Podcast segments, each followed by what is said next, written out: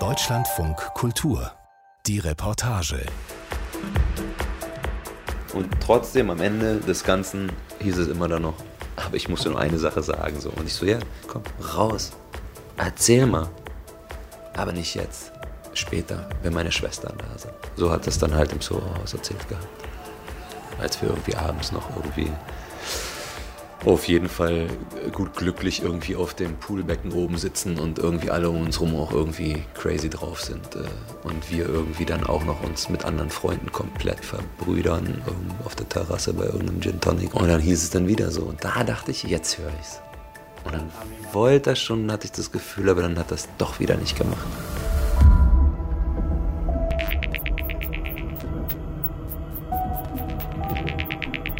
Mein Freund der Terrorist. Ein Recherche-Podcast von Christoph Kadenbach und Dominik Schottner. Folge 3. Der Terrorist.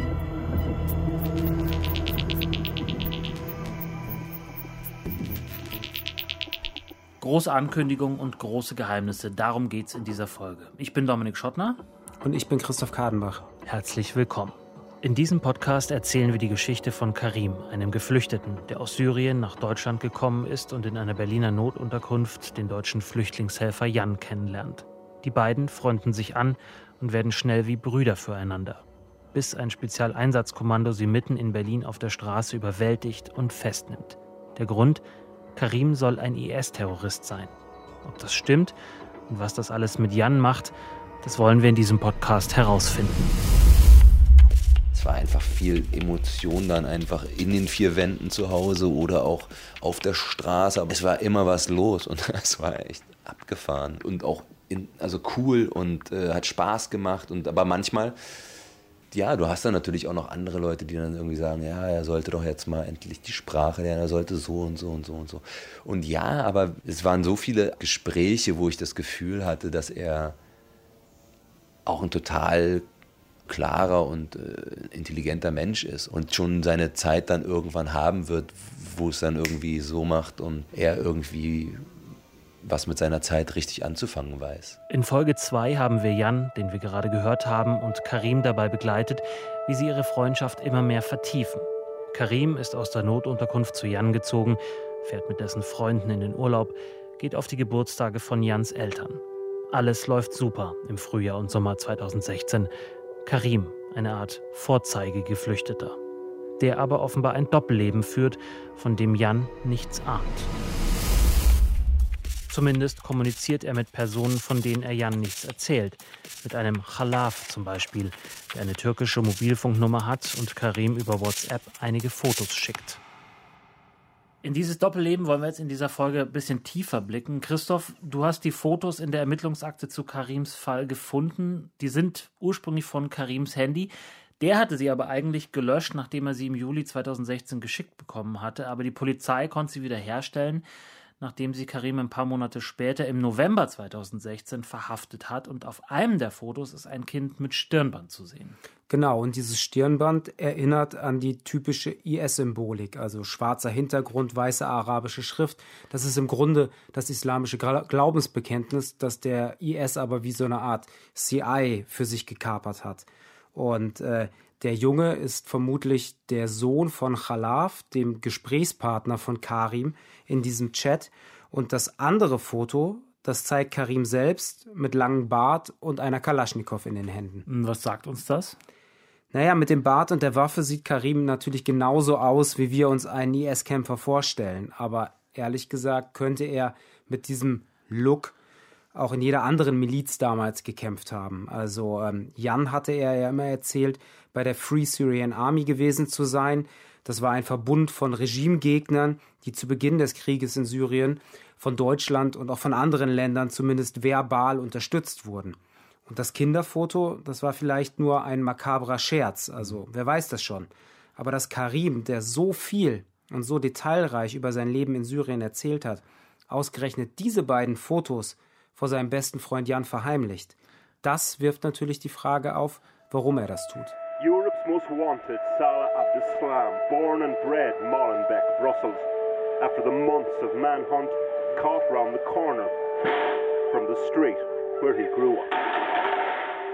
In Schleswig-Holstein und Niedersachsen sind am Morgen drei Syrer wegen Terrorverdachts festgenommen worden. Langsam bahnt sich der weiße Lastwagen seinen Weg über die Promenade des Anglais in Nizza. Police in Germany say a Syrian national suspected of planning a major terrorist attack has links with ISIL. Spätsommer 2016. Der IS ruft massiv wie nie zu Anschlägen in Deutschland auf. Die Anschläge von Würzburg und Ansbach liegen erst wenige Wochen zurück. Die deutschen Sicherheitsbehörden scheinen immer nervöser zu werden. Und auch Karim wirkt auf Jan verändert. Dünnhäutiger, gereizt, fahrig. Er schläft kaum noch und hängt nächtelang vor Jans altem Laptop. Auch den wird die Polizei nach der Festnahme beschlagnahmen und auswerten. In den Ermittlungsakten heißt es Asservatenbeschreibung Punkt 3. Ein weißes Apple MacBook mit Tasche. Die Ermittler fanden es auf dem Sideboard in Jans Küche. Jan erklärt sich Karims düstere Stimmung natürlich nicht damit, dass sein Freund im Internet irgendwelche finsteren Pläne schmiedet, sondern mit Karims Sorge um seine Schwester. Die ist, wie wir gehört haben, mit drei Cousinen aus Syrien geflohen und nun auf dem Weg nach Deutschland. Steckt irgendwo auf der Balkanroute fest. Dann war es in Griechenland auf jeden Fall so, die sind eine Weile in Griechenland und ich sage ihnen dann irgendwann so, ey, voll geil, äh, dann fliege ich da jetzt hin und äh, mache irgendwie klar, dass die auf jeden Fall, wenn sie Kohle dabei haben, so, dann sollen sie mir ein bisschen Kohle für dich mitgeben und lernen die einfach mal kennen und probiere irgendwie, dann, dass die Behörden sie da weiter durchlassen, weil bis dato war es immer so, die lassen sie da nicht weiter gerade. Und da habe ich einen Flug gekauft. Am nächsten Tag sitze ich in der Küche und er kommt dazu und ich meine so, ja, Karim, ich habe hab einen Flug gekauft nach, nach Griechenland. Und dann meint er nur so, äh, wie, du hast einen Flug gekauft? Die sind jetzt schon weitergefahren mit dem Bus. Boah, ich hätte ja an der Stelle kein Verständnis mehr für Karim gehabt, weil der wusste ja, Jan plant eine Reise und der hätte ja mal vorher was sagen können. Ja, vielleicht, aber Jan macht Karim trotzdem keine Vorwürfe. Aber mittlerweile ist er schon ein bisschen genervt. Zwischenzeitlich hatte ich echt richtig krass Ohrenschmerzen. Also ich konnte es nicht mehr hören. Es war so viel, war so angespannt. Er war so angespannt, die Situation, dass seine Schwestern kommen. Ähm, er sagt hier Schwestern, Plural. Ist ja, das, das, muss ein, das muss ein Versprecher, Versprecher sein. ne? Er hat ja. nämlich nur eine Schwester. Genau. Er ist mit drei Cousinen unterwegs, die Schwester, aber er hat nur eine. Wie geht's dann weiter von da ab? Ja, also Jan könnte jetzt ja Karim bitten, mal für ein paar Tage woanders unterzukommen, damit er sich einfach ein bisschen erholen kann zu Hause. Aber Jan macht was anderes. Nämlich? Er geht selber. Er fliegt nach Portugal, um zu surfen. Hey, salut mon frère. Comment ça va? Ça va bien? Le Portugal, les femmes. I miss you, man. Come back. Während Jan in Portugal surft, ist Karim allein in Berlin in Jans Wohnung. Er vermisst seinen Bruder offensichtlich, vielleicht kifft er auch ein bisschen zu viel. Kontakt zu Jans Freunden hat er in dieser Zeit Ende September kaum noch. Keiner von ihnen weiß, was Karim so macht. Das Berliner LKA rekonstruiert später auf dem beschlagnahmten Apple-Laptop, den Karim nutzt, welche Websites er in diesen Wochen besucht. Firefox Webverlauf. Im Zeitraum Juli bis Oktober 2016 habe Karim eine Vielzahl arabischsprachiger Nachrichtenportale aufgerufen, notieren LKA-Ermittler in einem Bericht. Vor allem habe er sich für die Berichterstattung über den Krieg in Syrien interessiert. In einem YouTube-Video, das er aufgerufen habe, gehe es um einen Vergleich der Sturmgewehre M16 und AK-47 in mehreren anderen um das Thema der Koran und die Theorie des Urknalls. Dieser Browserverlauf, Christoph, was sagt er uns? Naja, am Ende wieder nicht allzu viel, finde ich, weil Karim ist ja nicht der einzige Mann auf der Welt, der sich offenbar für Waffen zu interessieren scheint. Und warum sollte ein Moslem wie er nicht auch mal ein Koranvideo gucken? Obwohl er Jan gegenüber nie besonders religiös gewirkt hat. Aber für die Polizei war das ja offensichtlich wichtig, weil sonst hätten sie es ja gar nicht erst dokumentiert. Ja, offenbar, aber am Ende können wir da ja nur mutmaßen, was sie gedacht haben. Dann habe ich aber noch eine Frage wenigstens. Hätte Jan etwas bemerken können, wenn Karim tatsächlich ein IS-Terrorist gewesen wäre und in Jans Wohnung einen Anschlag geplant hätte? Tja, das ist eine gute Frage, aber ich meine, hättest du, ich weiß nicht, im Rückblick wirken Dinge ja oft irgendwie ähm, schlüssiger oder auffälliger oder eindeutiger, als sie sich darstellen, während man das Ganze erlebt. Und hat Jan dir gegenüber mal erwähnt, dass er irgendwelche Merkwürdigkeiten wahrgenommen hat? Ja, im Rückblick schon. Da hat er immer wieder von erzählt. Also einmal, das muss wahrscheinlich Anfang Oktober gewesen sein, also nachdem er von seinem Portugal-Surftrip zurückgekommen ist. Da ist er nach Hause gekommen in seine Schöneberger Wohnung und ist durch den Innenhof gelaufen und hat hochgeblickt zum Küchenfenster und hat gesehen, dass das Fenster mit einem Handtuch verhangen war. Mit einem großen Handtuch, also von oben runter. Ja, ja. Ich weiß nicht, ob es ganz oben war oder eins Ja. tiefer, aber auf jeden Fall war es verhangen, sodass man ihn hier nicht irgendwie Ja. sehen konnte. Ich glaube, er war auch oberkörperfrei. Das Gespräch hier habe ich wieder mit meinem Smartphone aufgenommen, deswegen ist die Qualität nicht besonders toll. Aber Jan geht jetzt also die Treppe hoch und will seine Wohnung aufschließen, steckt den Schlüssel rein und merkt, da steckt von innen schon ein Schlüssel drin. Also muss er klopfen und Karim öffnet. So, was ist los? Und er so, ja, er hatte gerade Frauenbesuch. Okay. Aber ich habe sie von draußen halt rein, war als ein bisschen, da war ich auch so, okay, komisch, habe sie gar nicht gesehen so. Mhm. Ja, irgendwas scheint er hier auf dem Boden gemacht zu haben. Ich weiß nicht, irgendwas hat er noch weggeräumt. Aber eher so geputzt vielleicht oder irgendwas. Das war eine dubiose Situation, so ein bisschen, die ich nicht vorher kannte, dass er Und das war die Wohnung wie- von innen abschließt. An einem anderen Tag in diesem Oktober haben Jan und Karim mal wieder Mensch ärger dich nicht gespielt. Das haben sie relativ häufig gespielt. Nur bei diesem Mal ist Karim irgendwann mitten im Spiel aufgestanden, hat sich vor einen Spiegel gestellt und zu sich selbst Supermann gesagt. Also als wenn Jan gar nicht mit im Raum gesessen wäre. Und dann war da noch das Beten. Und dann habe ich gesehen, dass er da auf seiner Matte, da lag schon die Matte da und Seine Matratze. seine Matratze und dass er auf der Matratze irgendwie unten kniete.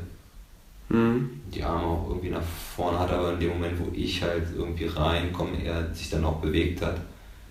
Ähm, so dass ich nicht genau wusste, es sah zwischen, zwischen Beten oder äh, irgendwie Stretchen, sportmäßig irgendwie aus. Mhm. Da habe ich ihn kurz gefragt, so. Hat aber nichts gesagt. Sag, betest du, hahaha. Christoph, du hattest vorhin erwähnt, dass Karim im September und Oktober 2016 kaum noch welche von Jans Freunden trifft. Was heißt denn kaum und wen trifft er denn vor allem noch? Naja, Sophie hat er noch getroffen, also seine Affäre. Sie hat mir gegenüber mal ihre Partnerschaft als Freundschaft plus beschrieben, was ich eigentlich eine ganz gelungene Formulierung fand. Aber auch sie war von Karims Verhalten zusehends genervt. Also vor allem gab es auch oft Konflikte, weil er war halt so für mich generell so ein, so ein, so ein Mysterium, beziehungsweise auch krass unzuverlässig, muss ich Mhm. dazu sagen. Also er hat mich auch oft versetzt. Ähm, und da wusste ich dann auch nie, warum jetzt eigentlich so, ne? Mhm. Was, was ist eigentlich mit diesen Menschen? Keine Ahnung. Also genau, einmal zum Beispiel, ja, auf jeden Fall. Wir haben uns in. Ähm, meine Mutter war irgendwie vier Wochen im Urlaub und die lebt am Botanischen Garten. Da habe ich Ja. mich ja eingerichtet in der Zeit. Ganz fette Wohnung und so. Und es war ja nicht weit weg von der Julius-Leber-Brücke. Ne? Ja. Und dann haben wir uns da oft irgendwie in der Mitte getroffen, waren was essen, spazieren und dann irgendwie zu meiner Mutter oder so. Ja. Ähm, und dann hat er mich echt einmal mitten in der Nacht 0 Uhr oder so dann da warten lassen, stehen lassen am Botanischen Garten. Ja. Oder Julius-Leber-Brücke und ich weiß nicht mehr. Und dann kam auch so, ey, ist was Schlimmes passiert und Polizei hier und Polizei da und ich muss da jetzt mit. Und so, what the fuck, Alter, Mhm. okay. Aber ich glaube, im Endeffekt hat er mich einfach oft für sitzen lassen. Kannten sich die beiden denn, Sophie und Jan? Ja, aber wirklich nur vom Sehen. Dass Karim Sophie oft für Jan versetzt hat, das haben die beiden erst später rausgefunden. Fazit der Beweismittelauswertung: Fotos, Videos oder Dateien, die eine direkte Verbindung zum IS oder zu anderen Terrororganisationen aufweisen, konnten die Ermittler nicht finden. Die Auswertung dauere an, auch weil die Datenmenge so groß sei. Ergebnis offen. Vielleicht an dieser Stelle noch einmal ein Blick zurück. Da ist Karim, ein junger Mann aus Syrien, der die ersten Monate in Deutschland wie so viele Geflüchtete in einer Notunterkunft verbringt und dem es dort teilweise sehr schlecht geht. Er trinkt viel, verletzt sich selbst, kommt in die Psychiatrie. Dann aber lernt er Jan kennen. Ein großes Glück. Und schon kurz darauf zieht er bei dem Flüchtlingshelfer ein und schöpft wieder Lebensfreude.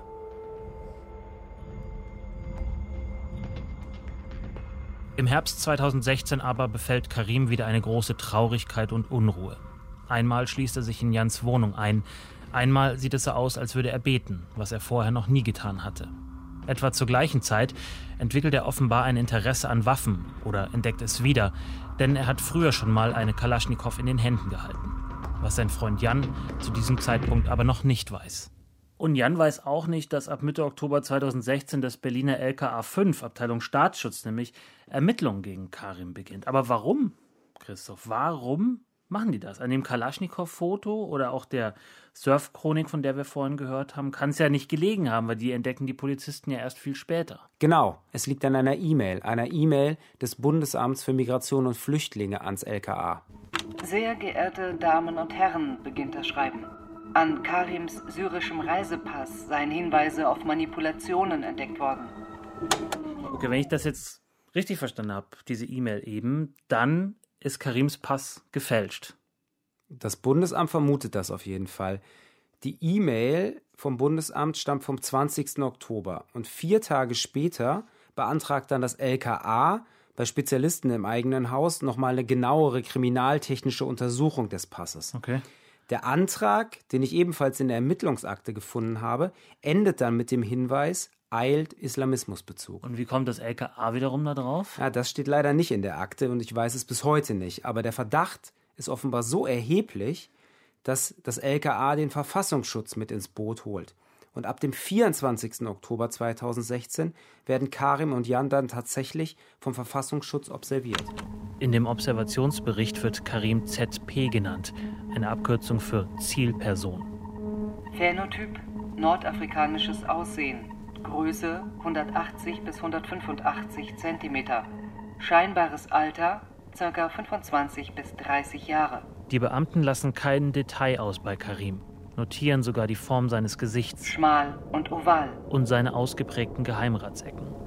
Jan hingegen wird in dem Bericht MP1 genannt, männliche Person 1. Phänotyp mitteleuropäisches Aussehen, Größe ca. 180 cm, scheinbares Alter ca. 27 bis 30 Jahre. Über Tage hinweg verfolgen die Verfassungsschützer Jan und Karim. 29. Oktober 2016, 14.25 Uhr. Die ZP und die MP1 verlassen die Wohnung und fahren mit dem Vito in Richtung Hauptstraße, 14.50 Uhr. Sie kaufen sich an dem Imbissstand Pommes Store in der Mall of Berlin etwas zu essen. Die Verfassungsschützer notieren alles, vor allem natürlich das, was ihnen scheinbar verdächtig vorkommt. 18.21 Uhr. Auf dem Weg zum Alexanderplatz fotografiert die MP1 mit einem Smartphone in Richtung Alexanderplatz.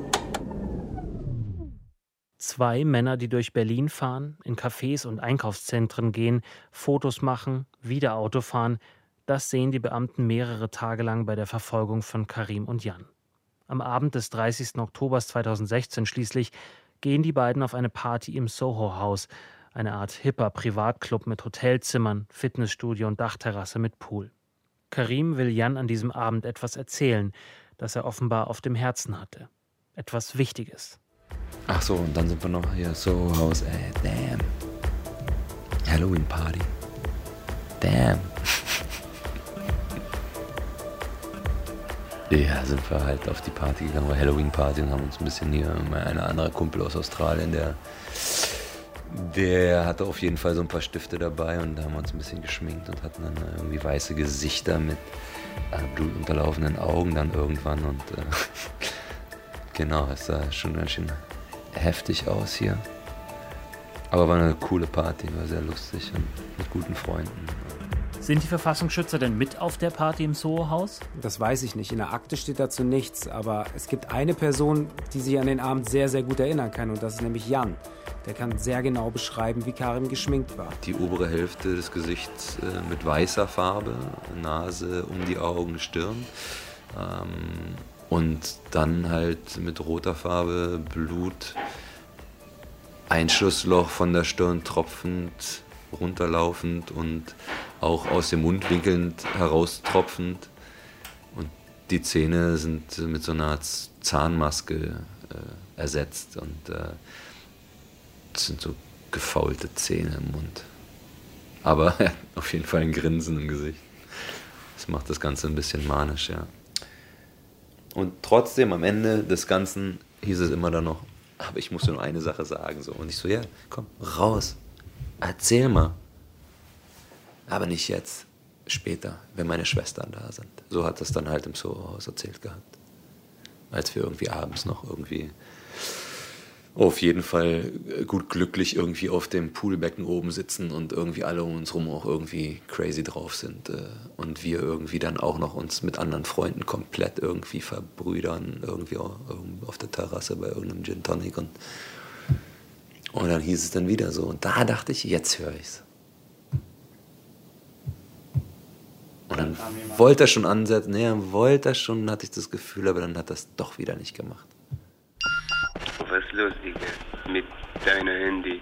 Eine Nachricht von Karim Anjan, 31. Oktober 2016, der Tag nach der Halloween-Party.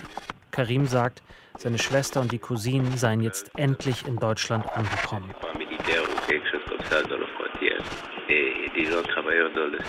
Sie seien irgendwo in Süddeutschland in einem Lager und wollten nun mit dem Bus nach Berlin. Zwei Tage später, am 2. November, sollen sie ankommen. Alle wussten schon, okay, jetzt, jetzt geht's ins Finale so. Und ich noch zu Ikea, weil ich jetzt auch nicht die mega viel Bettzeug habe und so. Und jetzt kommen hier die vier Mädels an und äh, muss ja irgendwie auch so sein, dass. Und er aber völlig irgendwie fertig. So irgendwie nichts sich bewegt groß und ich die Bude aufgeräumt und ich die Sachen besorgt und ich so, okay, wenn die hier ankommen, dann sollen die es wenigstens schön haben, so weißt du. Bitte geradeaus fahren. Der 2. November wird dann wirklich zu einer Art Finale. Jan und Karim fahren in Jans Van durch Berlin auf der Suche nach der Schwester und den Cousinen. Sie wissen nicht, wo diese ankommen werden. Deshalb fahren sie sämtliche Orte ab, die in Frage kommen könnten. Bitte wenden. Danach rechts abbiegen. Und dann haben wir so ein paar Flüchtlingsheime noch abgefahren. Wir haben angefangen in Tempelhof. Sind dann da nochmal nachgefragt, ob da Busse ankommen überhaupt. Keine Ahnung, wusste auch jetzt niemand so genau. Am ICC nochmal genau das Gleiche nachgefragt, da haben sie aber auch wieder gesagt, nee, die kommen wenn dann in Tempelhof an.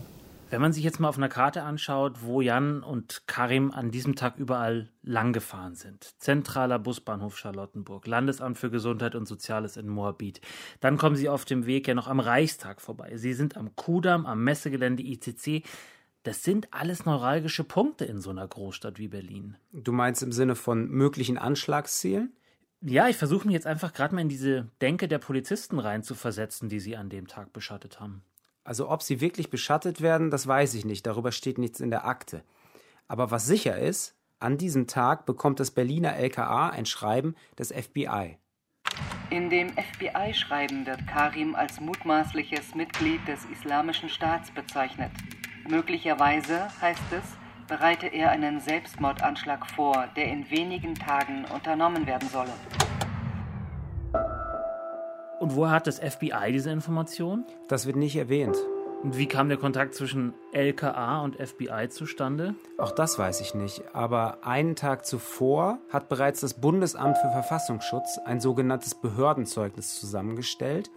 Auch darin heißt es, dass Karim dem IS angehören soll und in Berlin einen Anschlag plant. Und unterschrieben war dieses Behördenzeugnis vom damaligen Verfassungsschutzpräsidenten Hans-Georg Maaßen. Dann waren wir abends wieder zu Hause und wussten wieder nichts irgendwie richtig. Und dann hat er nochmal gesagt, okay, dann lass uns heute Abend um neun äh, zum Tempelhof nochmal fahren.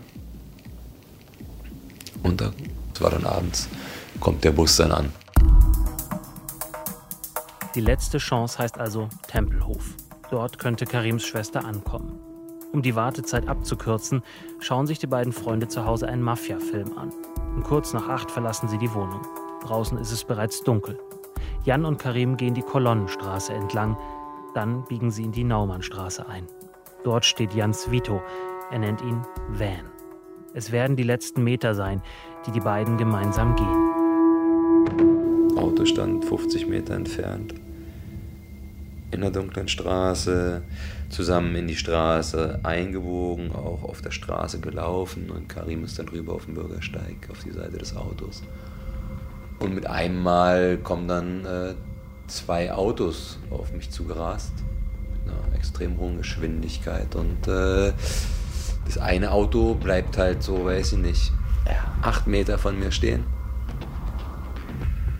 dann kommt der Van irgendwie äh, praktisch geparkt und erst hinter dem Van hält das zweite Auto. Also das ist eine Lücke zwischen den beiden Autos, die auf mich zugerast sind. Und da passt genau der Van rein. Und ich äh, gehen halt tausend, also Sekunden schnell, äh, dann öffnen sich halt schon die Türen und äh, irgendwie vermummte, vermummte Männer steigen aus, komplett in schwarz. Und dann geht halt auch irgendwie, rasselt dann alles irgendwie durch den Kopf. Und auf jeden Fall waren das keine freundlichen, netten Menschen, so, sondern irgend, irgendwelche Leute, die vermummt waren. Und habe ich eins und eins zusammengezählt und wollte in der Situation halt nicht da stehen bleiben. Und bin dann halt einfach schnell weggetigert, so losgesprintet. und dann sind halt zwei Typen halt hinter mir her, aber irgendwie auch in relativ schwerer Montur wahrscheinlich oder so. Und die meinten dann nur, was um die Ecke ging halt. Polizei, Polizei.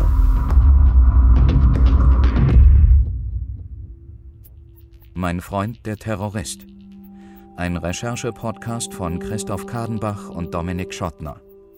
Es sprachen Sabine Adler, Jan Andresen, Barbara Becker, Thorsten Föste, Christiane Gut, Robert Levin und Ulrich Lipka. Ton Jan Fraune. Regie und Musik Frank Meerfort. Redaktion Ellen Hering und Eberhard Schade. Eine Produktion von Deutschlandfunk Kultur 2020.